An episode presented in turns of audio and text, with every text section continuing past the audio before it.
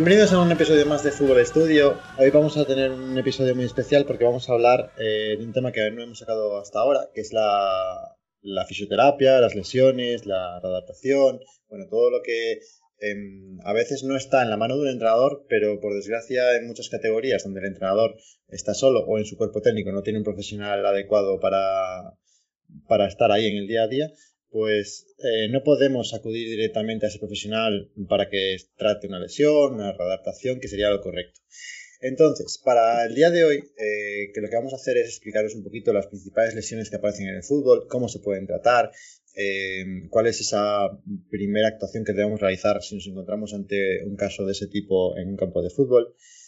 tenemos aquí conmigo acompañándome a dos amigos que son David Dobarro, que es fisioterapeuta de La Rosa en tercera división y de la clínica Carlos Alonso en Moaña. Hola David, ¿qué tal? Buenas tardes. Y por otro lado tengo a um, Toti Alonso, que es fisioterapeuta de Centro Puente en Vigo y que, bueno, además juega actualmente al fútbol en tercera división, eh, aunque no esté directamente ligado como fisioterapeuta en un club de fútbol. ¿Qué tal, Toti? Hola, ¿qué tal, Andrés?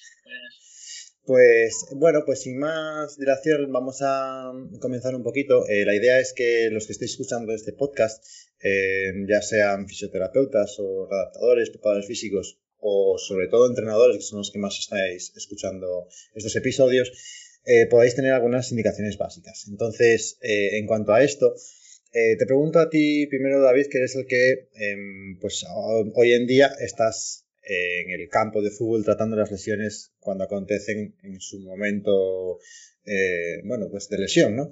Entonces, ¿cuáles son actualmente las lesiones que tú te encuentras mm, más comúnmente en tu día a día en un campo de fútbol?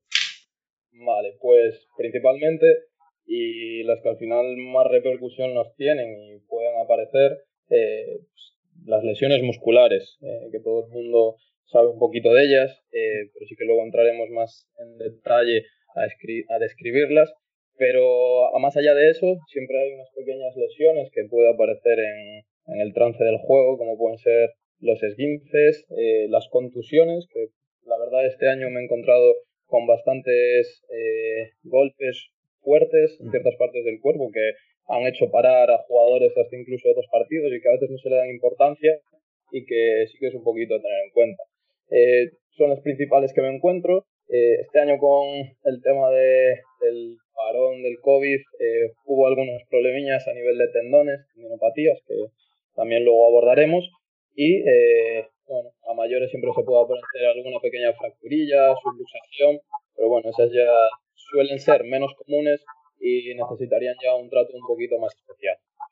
Claro, me interesa mucho porque al final Em, eh, bueno, pues muchas de ellas las conoce la mayoría de la gente, pero por ejemplo las contusiones es algo que no nos damos cuenta y a veces no le damos ninguna importancia y tratarlas bien eh, nos quitaría de, problemas. Eh, en este sentido, Toti, ¿tú te encuentras lo mismo en la clínica cuando te viene un futbolista a tratarse? ¿Es más o menos la misma tipo de incidencia? ¿Cuáles son los que más llegan a la camilla? Sí, sobre todo lo que decía David lesiones musculares es eh, un gran porcentaje de los que acuden a, consulta. Y sí que este año, eh, al igual que él, mm, me estoy encontrando, bueno, nos estamos encontrando todos, de comentarlo con otros compañeros, eh, muchas patologías de tendón y sobre todo especialmente, no sé si coincide David conmigo, de la zona de groin, lo que antes se llamaba, bueno, la pubalgia, zona del pubis, etcétera, toda esa zona que es eh, tiene mucha solicitación en el fútbol, que es sobre todo lo que, lo que tratamos David y yo, y, bueno, lo que venimos a hablar aquí, esa zona con la, desadaptación que hubo de tanto tiempo sin jugar durante todo este tiempo, eh, ha sufrido un montón en la vuelta al juego. No sé si, si coincide, David. Sí, sí que es cierto que en clínica me han aparecido más casos eh, a nivel de ese dolor de groin, zona de ingle y desadaptación probablemente del tendón a nivel proximal. Y yo tengo una peculiaridad de que en el equipo, como tuvimos que jugar un, un playoff en verano, eh, pues no hubo tanto, tanto parón. Tuvimos ahí como una mini pretemporada y no me estoy encontrando tanto en el equipo problema a nivel de tendón, pero sí que en la clínica es bastante, bastante recurrente, como comentas. Claro, habrá que tener cuidado con esto, sobre todo mm, de cara a los reinicios de competición, mm, que muchos equipos que mm, van a tener un montón de jugadores totalmente desadaptados de ligas de primera regional para abajo, o incluso que aunque estén compitiendo hoy, en día, van a competir ligas de dos, tres meses y luego se van a, otra vez vuelta de vacaciones y que mm, yo, más o menos por la experiencia que puedo tener yo como empador físico, creo que mm, esa zona de la que habláis, que acaba denominándose lo que comúnmente se conoce como pubalgia, eh, es una zona que se trata poco de cara al propio deportista. Como normalmente no está guiado, eh, todo el trabajo de aductores, de relación isquio-cuádriceps, etcétera, no se le da tanta importancia como hacer simplemente core, por ejemplo, o hacer trabajo de, fuerza. En este sentido, vosotros em, recomendaríais, ya que nos hemos metido un poco en el, fregado de, esta zona, eh, ¿recomendaríais qué tipo de, trabajo auxiliar que pueda compensar un poco y prevenir que empiecen estos dolores una vez inicie la competición de los diferentes deportistas? Empiezo por ti, Toti, ya que sacaste un poco el tema. Vale, bueno, yo de hecho esto lo hablamos hace un mes, tú y yo, eh, más o menos, un mes, dos, de que yo consideraba que en esta pretemporada especialmente era muy importante trabajar fuerza, fuerza muscular. Fuerza y, velocidad, esa fuerza explosiva, ¿vale? Que es el, realmente los esfuerzos que se hacen en, el fútbol. Porque llevamos eh, un año, ahora va a ser un año y pico, hasta que gente vuelva a jugar. Por mucho que vaya al gimnasio, mm, si van por su cuenta no es lo normal trabajar fuerza explosiva, es más trabajar fuerza máxima, ¿vale? Entonces, creo que es muy necesario volver a trabajar en esta pretemporada fuerza explosiva, centrarse un poquito más en ese trabajo analítico que lo considero muy importante. Claro. Eh, en vosotros en el trabajo que, hacéis, supongo que tú como fisio en Arosa, pues eh, estarás. Tu trabajo es multidisciplinar con el, con el resto del cuerpo técnico. Entonces, eh, a la hora de recomendar, también ¿estás un poco en esa misma línea o nos sugieres alguna otra cosilla? en esa parte sí que intentamos en todo momento ese trabajo multidisciplinar, comunicación en, en todo momento eh, ya te digo, yo jugué con esa parte de ventajas, que no hubo tanto, tanto parón, pero sí que es cierto que este trabajo por parte del, del preparador físico eh, lo tuvimos bastante en cuenta, lo comentamos los dos por evitarnos ya no sustos al inicio de temporada, sino a lo largo a la exposición de la carga, que pudiésemos tener problemas a nivel de groin, de pubalgia y trabajar todo enfocado a, a, las demandas que vamos a necesitar en el juego, simulándolo todo lo que podamos y con un poquito de trabajo de fuerza dentro de las, de las posibilidades que tenemos en un equipo de tercera división. Claro. Pues, y bueno, cambiando un poquito de tercio en cuanto a. Seguimos con un poco lo que es dolor muscular, aunque esto se acercaría más a, a las tendinopatías, que las hablaremos un poquito al final. Eh, una de las incidencias más grandes que, habéis comentado es el tema de las roturas musculares. Aquí siempre sucede lo mismo eh, y es, eh, si yo tengo un profesional al que puedo enviar al jugador, pues rápidamente me van a decir si es una rotura, si no, si hay alguna duda. Pero mm, en el momento del partido, cuando sucede la lesión, David, tú sales al campo a tener un jugador, mm, ¿cómo podemos identificar no vamos a identificar lógicamente en ese momento, eh, o sí, si está roto o no, pero sobre todo ese momento en el que tienes que decidir, si decir al jugador que tiene que parar eh, o que, bueno, pues no parece tan grave y puede seguir. ¿Cómo lo podemos hacer? Más Yo, yo la primera, siempre, siempre le pregunto eh, su sensación. Ya suele ser bastante claro y los jugadores ya, ya llevan bastante experiencia, pues saben muy clara esa sensación de pedrada, pinchazo, rayazo en la zona muy localizada, muy puntual. Sobre todo yo le pregunto eso, si es un dolor muy localizado y luego en el momento que lo puedo sacar fuera de campo, eh, buscar la contracción del músculo que refiere el dolor. si reproduce su dolor y un punto claramente localizado, eh, ya inmediatamente eh, pido el cambio, solicito ya el cambio. Si en un momento que digas, ahora no soy capaz de reproducir el dolor, no lo encuentro, o fue una sensación más global, pues bueno, eh, podemos probar a reincorporarlo, ver su sensación, eh, siempre con el mínimo riesgo posible y, ver cómo responde la vuelta. Es lo que te digo, un dolor muy localizado, muy puntual, bastante súbito y, que le duela al utilizar la contracción. Perfecto. Y bueno, eh, seguimos contigo, Toti. Imaginamos que este jugador, pues llegamos al campo, se, identificamos que hay un dolor muy puntual que, nos puede sugerir una, una rotura. Eh, antes de que te llegue a ti esa persona a la camilla, ¿qué crees que ese jugador debería hacer para que te llegue las mejores condiciones que tú puedas luego diagnosticar perfectamente, tratar si es necesario, etcétera?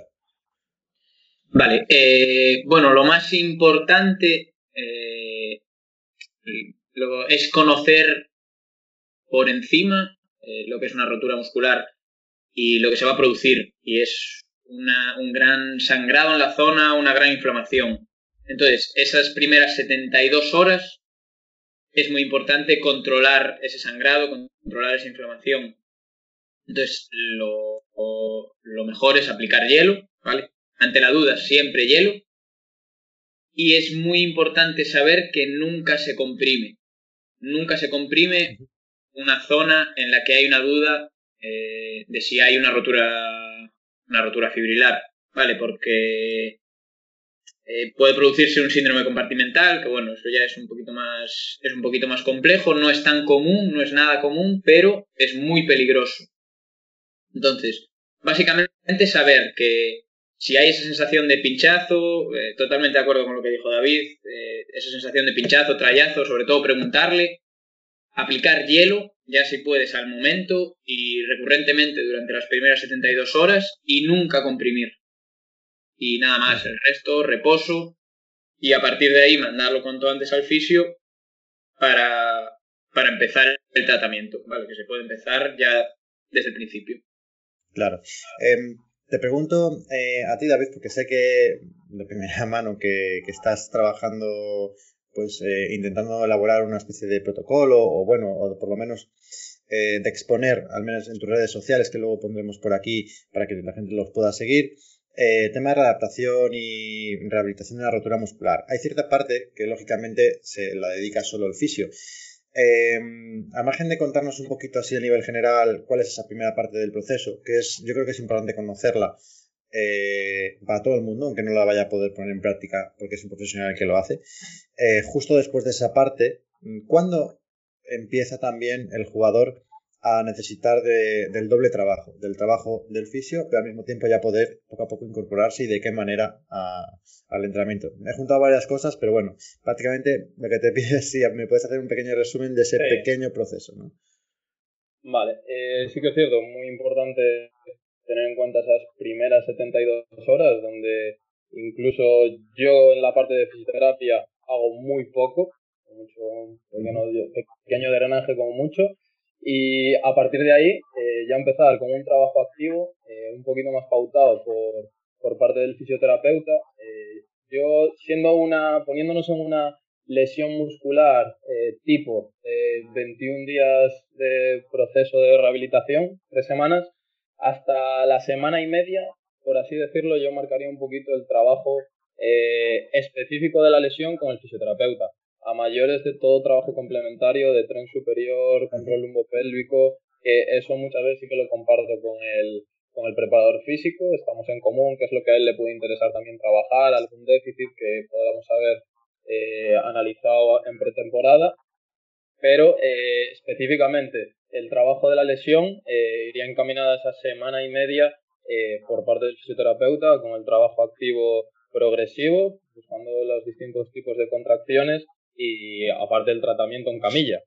Eh, una vez que más o menos conseguimos eh, unas tareas, eh, más o menos marco, para que ya pueda empezar a realizar trabajo en campo aparte, en ese punto ya sí que es bastante doble trabajo, preparador físico, fisioterapeuta. si no existiese la figura media de readaptador.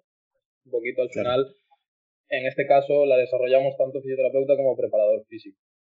Y en ese caso, eh, el trabajo específico de fortalecimiento de disquiotibial o más enfocado a recuperar esos niveles del músculo sería por parte del fisioterapeuta y poco a poco eh, que ya se vaya aumentando el trabajo del preparador físico, tanto con trabajo técnico-táctico a nivel de campo y más el enfoque de rendimiento e introducción progresiva al grupo. También importante la comunicación con el cuerpo técnico de tareas en las que podemos introducirlo progresivamente a modo de comodín, reduciendo las demandas y que el jugador ya también se vaya introduciendo a medida de, que la lesión nos lo va permitiendo. Pues muy bien explicado. Yo creo que eh, una cosa que sí que queda clara es que independientemente de si tú tienes esa profesional en, tu cuerpo técnico o no, lo recomendable es enseguida sugerirle a ese jugador que, tiene que reiniciar la actividad eh, en torno a los 3-4 días me explico. Reiniciar eh, la, actividad en cuanto a ir al fisio, que te trate, que poder empezar el periodo de readaptación, porque si no eso se puede alargar y después la probabilidad de, recidiva pues es mucho más grande. Em, pasamos a otro tipo de lesión, que mm, es de las más comunes también. Eh, y sobre todo aquí lo que me interesa saber es si el tratamiento es, muy distinto de lo que hemos hablado ahora de una rotura muscular o es más parecido a, o es un, proceso similar, que es el caso de los esguinces. En este caso, Toti, pues em, cuando te llega un esguince a, clínica, eh, hablamos de un, jugador de fútbol, una persona de, público general. Eh, ¿Cuáles son las primeras recomendaciones que le podemos hacer a un esguince? Que, bueno, estamos en ese día en el que el tobillo está hinchado claramente. ¿Qué, qué le podemos decir que comience a hacer? Y más o menos qué indicaciones le podemos dar para que ese jugador vaya poco a poco recuperándose. Vale, eh, claro, ahí hay que diferenciar bien en qué primeros días. Vale, volvemos a hablar de la regla de esas 72 horas. Eh, si el proceso aún es inflamatorio, aún es agudo, o si ya viene a la semana, que pasa mucho, oye, me duele el tobillo, me sigue doliendo, me lo torcí hace una semana. Que ahí ya el proceso es un poquito diferente.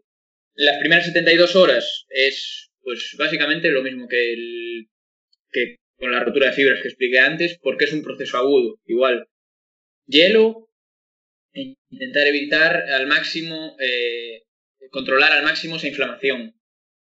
A partir de ahí, lo que yo recomiendo es mm, nada de inmovilización, que eso se hace mucho, pues evitarlo, moverlo todo lo que puedas, lo que te permita el dolor y y a partir de ahí, nada, empezar a, trabajar un poquito ya toda la movilidad global del tobillo, a, drenar ese, ese edema que se ha producido y a trabajar fuerza desde el principio.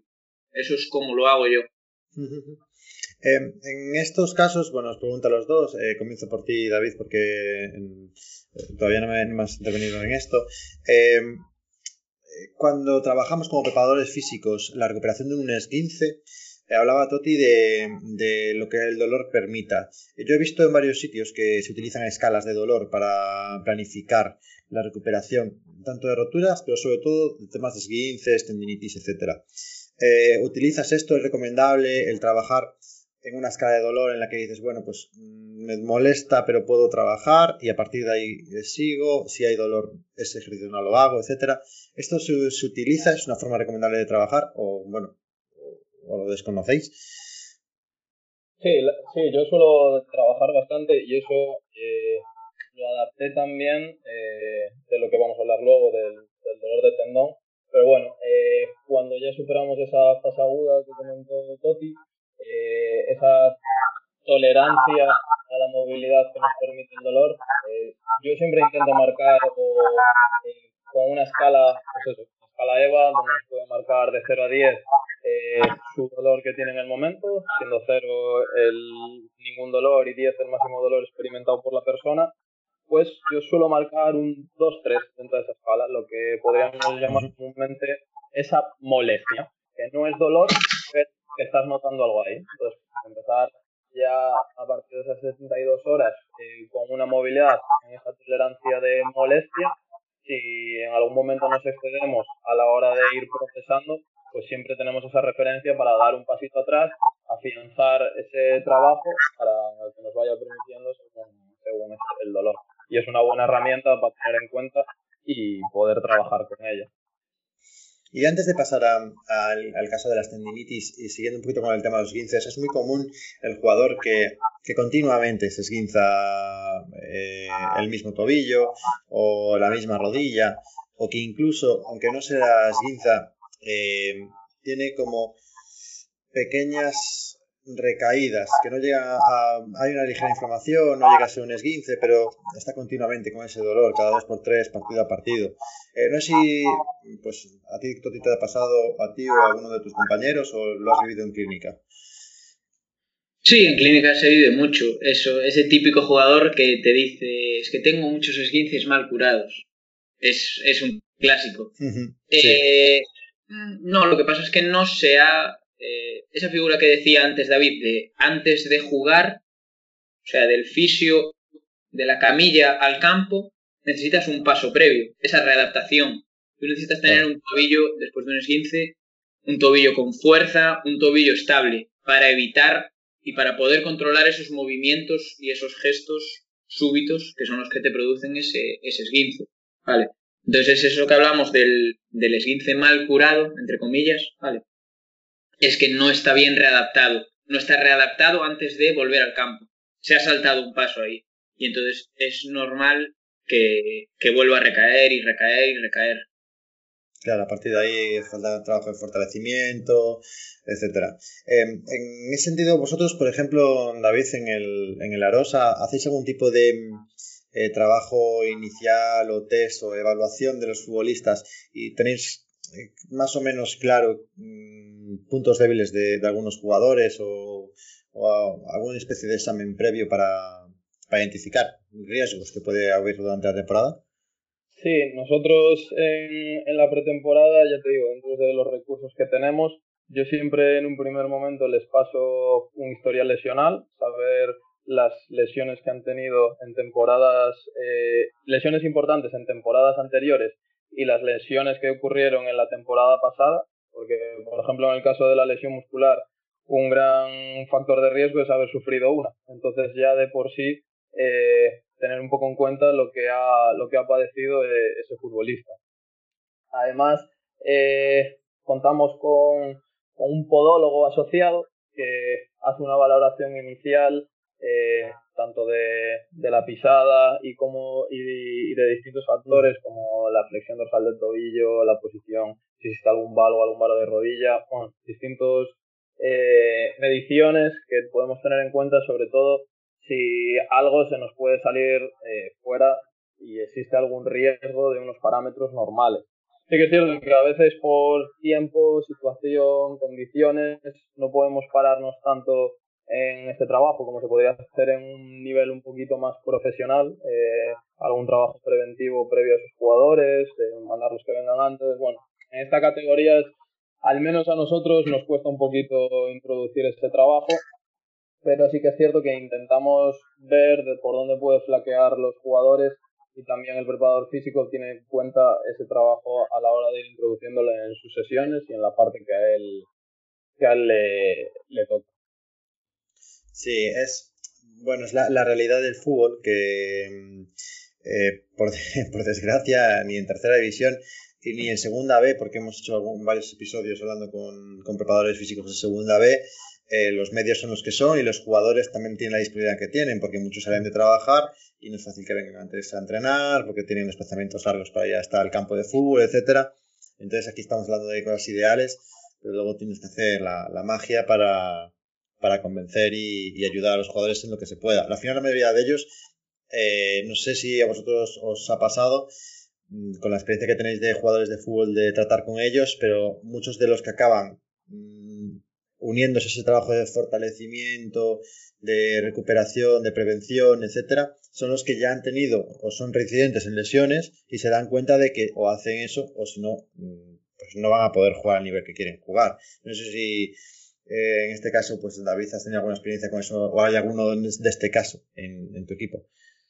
Eh, bueno, hay poquitos. La verdad que, ya te digo, el tiempo es bastante límite y, muchas veces si lo hacen, incluso intentan hacerlo por su ni con nosotros. Eh, si se apuntan al gimnasio, van al gimnasio y bueno, tener ciertas pautas y nos pueden ir comentando lo que van realizando pero he tenido casos también de roturas de isquiotibial eh, de la temporada pasada, mencionarles que ese trabajo pues eh, iba a ser importante y bueno, y no se realiza, la verdad.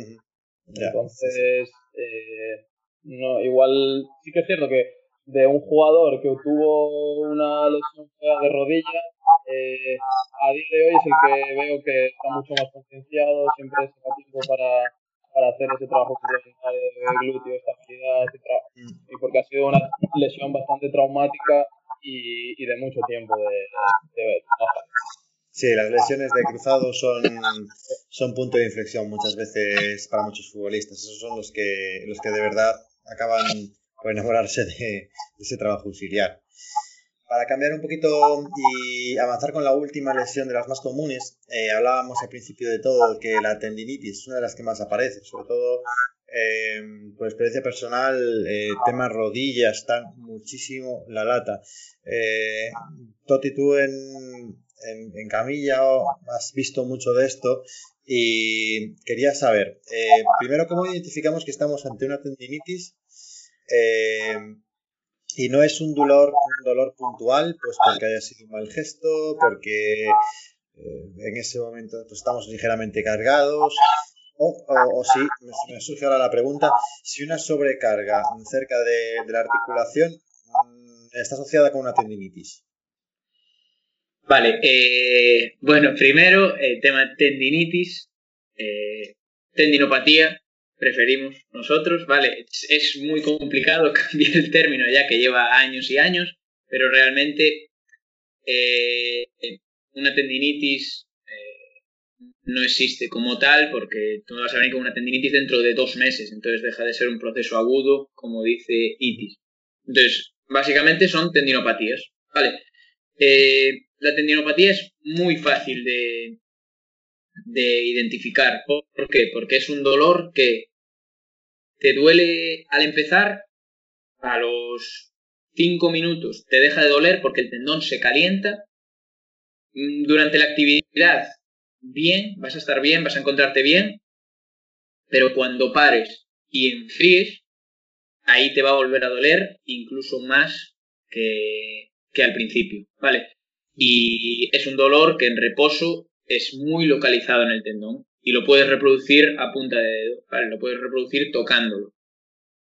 Básicamente es, es la forma de identificar una tendinopatía, sobre todo la aparición del dolor, cómo aparece ese dolor.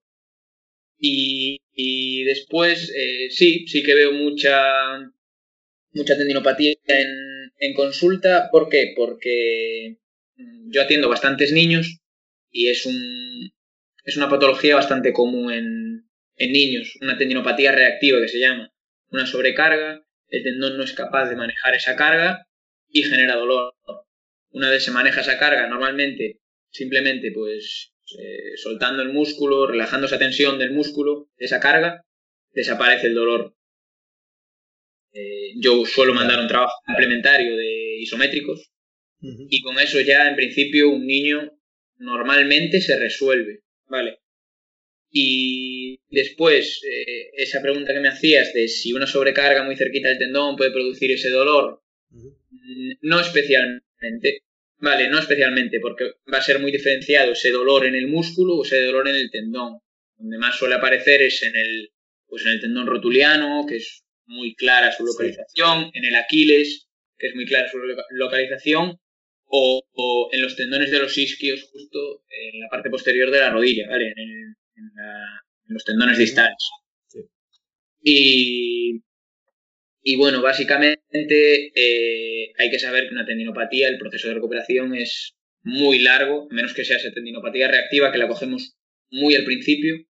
Es un proceso muy largo y, hay que tener mucha paciencia. Hablamos de cuatro o seis meses, ¿vale? Claro, porque es una lesión. Eh, Doba, no sé si tienes alguno actualmente en este problema, porque es una lesión que, que tienes que convivir como futbolista, eh, te toca convivir con ella. ¿O recomendáis? Mm, ¿En qué fase recomiendo parar? ¿En qué fase recomendáis seguir entrenando? Eh, al mismo tiempo que pues me voy tratando con el fisio, que voy peleando con ese hielo, con ese reposo, entreno, descanso, etcétera. Eh, porque esto muchas veces es difícil de gestionar. ¿Cómo se gestiona esta relación entreno no entreno en una tendinitis de un jugador de fútbol? Pues muy complicado, la verdad que es muy complicado. Yo a día de hoy tengo un jugador que, que, tiene una tendinopatía, eh, que le lleva dando la lata las últimas dos, tres temporadas. Eh, inició muy bien la temporada y ahora por el, el acúmulo de la carga en este tramo final de la temporada, pues acaba los partidos muy jodido, muy fastidiado.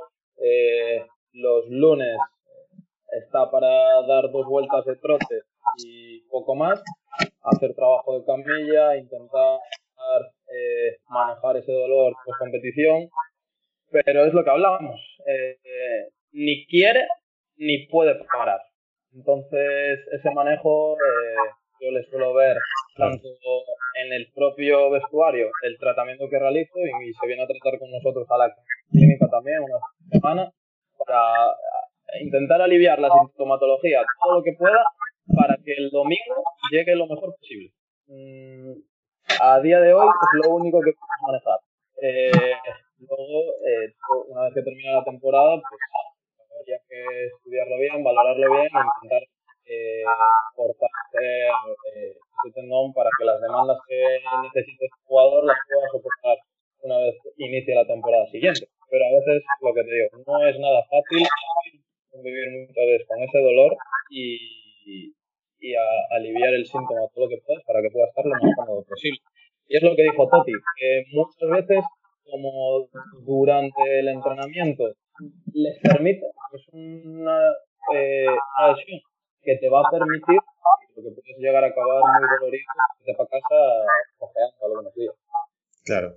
Eh, en ese sentido, mm, me surgía la pregunta, Toti Galaste, de los niños. Eh, claro, pues Doba hablaba un poco de un jugador que está en tercera división, que quiere jugar, pero en un niño, ¿qué es lo recomendable? El niño también puede jugar, también va a querer jugar, pero mm, lo debo parar, eh, lo paro, pero solo un poco, solo los martes y el jueves sí que entrena, igual que si fuera un adulto. ¿La recomendación cambia o es la misma? Eh, la recomendación, para mí, y yo creo que para David también, la recomendación es parar, porque es muy importante durante esos, durante esos cuatro o seis meses manejar bien la carga para que ese dolor eh, desaparezca para siempre, ¿vale? Para que ese tendón se readapte bien. La recomendación es parar, siempre. ¿Qué pasa? Que ante un jugador, eh, pues como trata David, semiprofesional, es casi en la puerta de la profesionalidad, hay partidos en los que no es una opción parar. Y hay tramos de la temporada en los que no, son una, no es una opción parar. En un niño por supuesto. Eh, pare, se maneja esa carga, se intenta eliminar por completo ese dolor y a partir de ahí se vuelve, porque le va a dar muchos más problemas después que los que le puede suponer parar eh, un mes, dos meses, hablando de un niño de una tendinopatía que está empezando. Normalmente los niños te acuden ya eh, cuando tienen poquito dolor, ¿vale? Por eso suele ser en esas etapas tempranas. Claro, para terminar un poquito de este tema del, de tendinopatía, eh, dos cositas sobre este parte de tratamiento que, me surgen como duda. Eh, primero hablando de los niños Toti, eh, ya que estábamos con eso para completar, yo ese niño le, le, hago parar.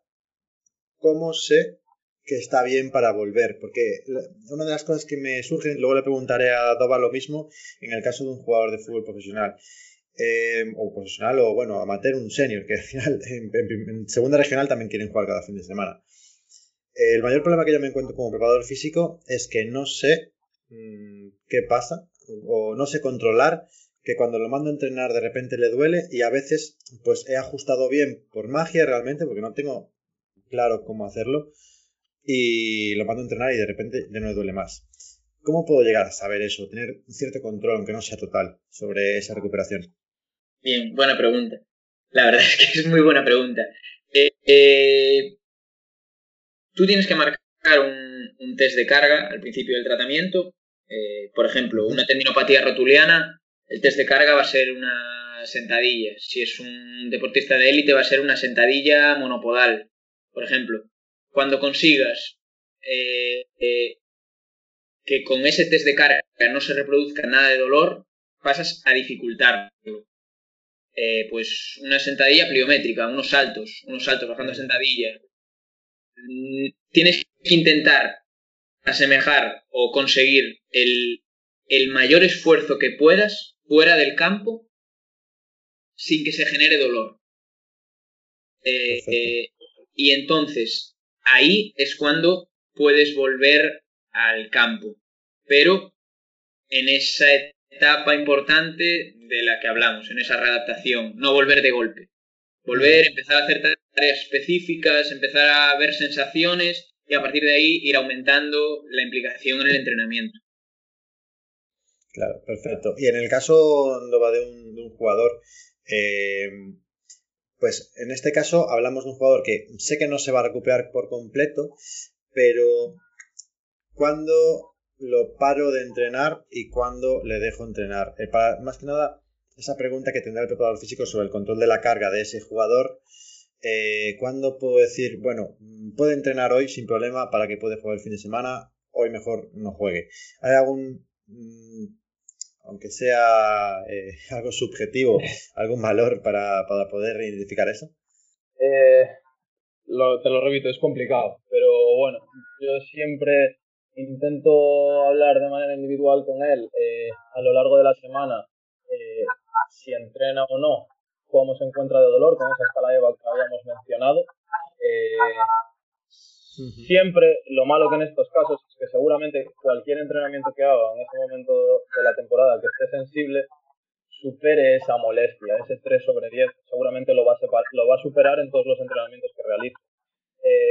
Pero bueno, yo sé que el jugador seguramente eh, lunes, ya te digo, eh, va a estar en el día de recuperación, no le vamos a exigir nada. Un miércoles probablemente aún esté un poquito sensible y si está en un momento muy agudo, intentamos dosificarle un poquito la carga para que jueves y viernes, función de, ya te digo, es bastante subjetivo por parte del jugador, de cómo él se encuentre, eh, poder ya ir introduciéndolo de manera más exigente al a, a los entrenamientos pero en estos casos, eh, jugadores que no quieren parar y que verdaderamente no pueden parar, porque al final les permite, eh, no es fácil tomar esa decisión. En un caso como lo que menciona Toti, simplemente esos test de carga que realizas, en el momento que lo realice todo sin dolor, si en el caso de que haya parado a ese jugador, exigirle al máximo esa estructura eh, tendinosa, eh, intentando realizar tareas específicas de juego que van a simular